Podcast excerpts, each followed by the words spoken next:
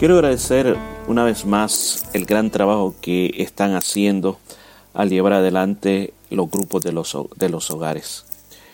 La verdad las cosas de que han crecido mucho, he visto un crecimiento bastante grande en la forma como van avanzando y, y se miran los resultados, porque pues el hecho que todavía sigan funcionando es una respuesta y un fruto en lo que ustedes han hecho, porque si no, ya no existiera nada. Y yo sé que ha requerido mucho esfuerzo. Hoy yo quiero hablarle de algo que es bien importante a la hora de, de prepararse para la enseñanza. Hace algunos años atrás, un hermano de la iglesia me regaló una, estaban recién salidos, esto era una novedad, me regaló una de estas pizarras para escribir con plumón, estas pizarras blancas. Estamos acostumbrados a las otras pizarras que eh, había que usar yeso y el borrador.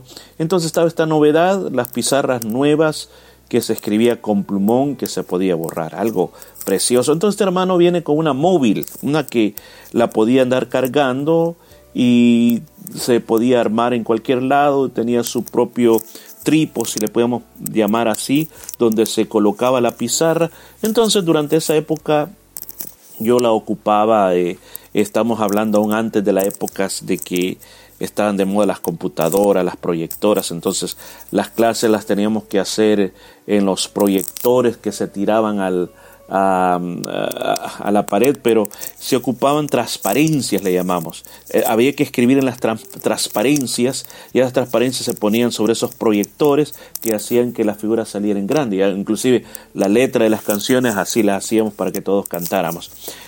Pero recuerdo de que, vuelvo a insistir, fue un, era un avance muy bueno eso de ocupar esas pizarras con plumones. Y recuerdo de que ese día teníamos las clases bíblicas el sábado por la tarde.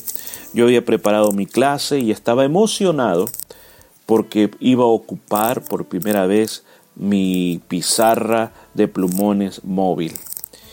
Y recuerdo que me regaló también varios plumones. Me regaló, no sé, unos seis o siete plumones, así que estaba contento y listo. Pero yo solo no me percaté de si los plumones servían o no servían, sino que llegué a la clase, llevaba todo lo que iba a hacer y cuando comencé y les mostré a todos la pizarra con mucho orgullo y contento y comencé a tratar de escribir. Agarré el primer plumón, no pintaba. El segundo, tampoco. El tercero era demasiado pálido, lo que no se podía ver. El otro, ya no me acuerdo. Pero la que sí me acuerdo es de que no pude ocuparla. ¿Por qué? Porque no tenía los plumones adecuados. Esto me hace pensar en lo que Dios quiere transmitirle a su pueblo y lo que nosotros somos capaces de entregarle al pueblo. Piense por un momento que Dios es el gran maestro con un mensaje inspirador para su pueblo. Y tú eres el plumón que tiene que escribir el mensaje para que lo puedan entender. Fíjese esto. Primero, el gran maestro, Dios, a través del Espíritu Santo, quiere llevarle a su pueblo entendimiento de las verdades bíblicas. En medio que va a usar para eso es el plumón que escribe. Y ese plumón eres tú. Ahora, como me pasó a mí, no fue capaz de ocuparlo porque los plumones no sirvieron. Entonces al final fue frustrante para mí que a pesar de tener todo aquello, no podía usarlo como yo había pensado que lo quería usar. O sea, qué importante es pensar de que yo te doy una lección y esa lección tú la estudias, investigas y a veces te pone a pensar, no sé si voy a ser capaz de poder transmitir todo eso, me quisiera aprender de memoria todas estas páginas y decirlas rápidamente. Pero usted tiene que saber eso, que usted como ese plumón que es, no solamente el papel que yo te doy es lo que Dios quiere transmitir. Cuando tú estás enseñando, Dios va impregnar tu mente de pensamientos y verdades espirituales. Algo que usted va, usted va aprendiendo. ¿Se recuerda cuando comenzamos dijimos, hermano, si usted nunca ha tenido la experiencia de enseñar, léala, léala. Yo sé que muchos de ustedes la primera vez así les tocó. La leyeron y ya en 15 minutos habían terminado. Pero según han ido avanzando se han dado cuenta que hay más. Y ahora el tiempo se ha ido más largo. Pero mientras ustedes están enseñando ciertos puntos, el Espíritu Santo pone pensamientos donde le dice, tienes que hacer más énfasis en esto, tienes que alargar esto, o te recuerda que hay historia bíblica, o te recuerda una experiencia. Esa es la parte del Espíritu Santo que nosotros tenemos que poner en nuestras lecciones. Pero el plumón es importante. Ahora, ¿por qué a veces el plumón no escribe? Bueno, porque están pasando cosas en nuestra vida que tenemos que mejorarlas.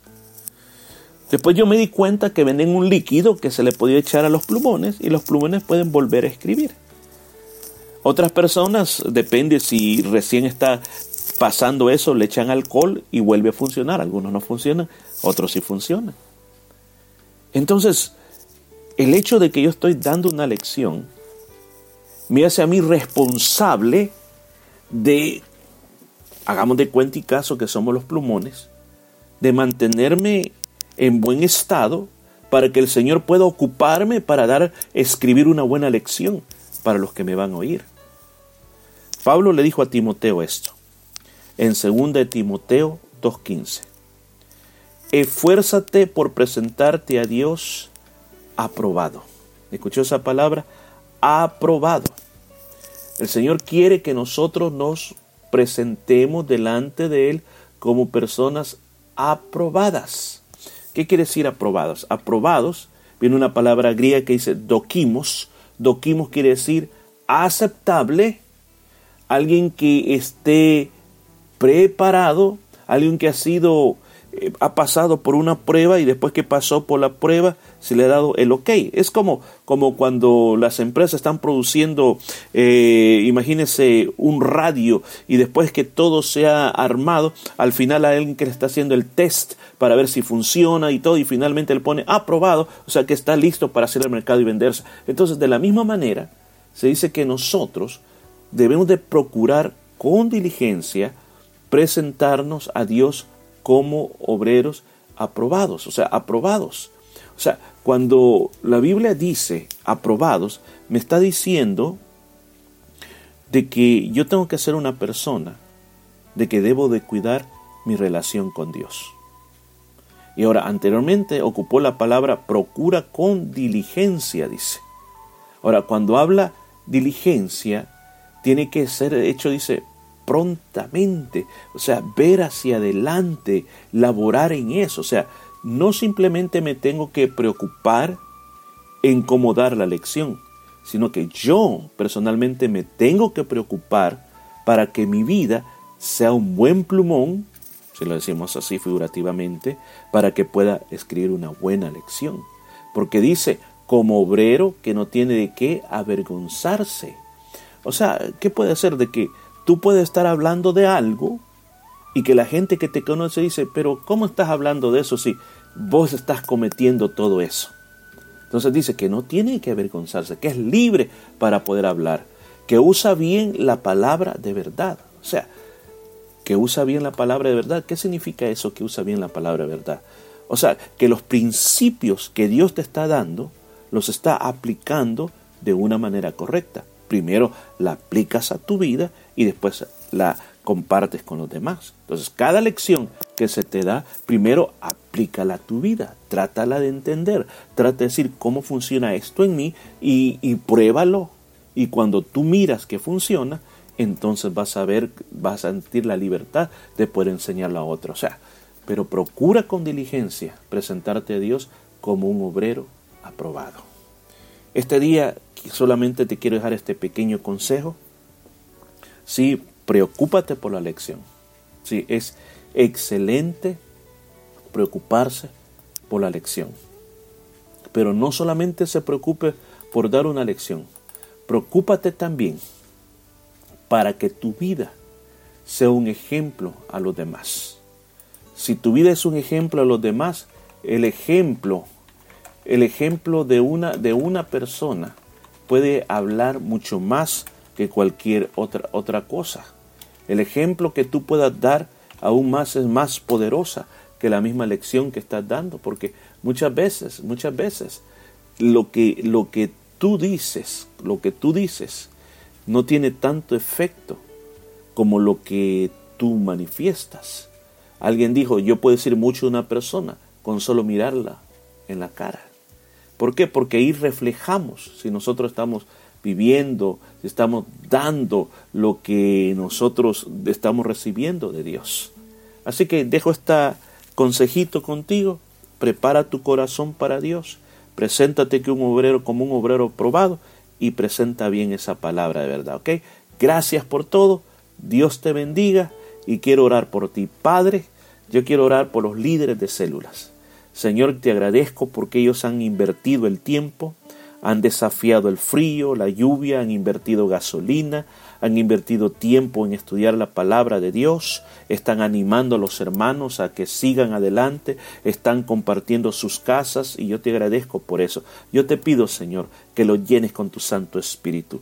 Llénalos con tu Santo Espíritu, Señor. Dale sabiduría de lo alto para que puedan enseñar con ese poder de arriba. Y yo te pido, Señor, de que les ayudes personalmente a ser obreros aprobados, a ser un buen plumón que escribe bien lo que tú quieres mostrarle al mundo. En el nombre de Jesús lo pido. Amén, amén. Se bendice, hermano, en el nombre de Jesús. Amén.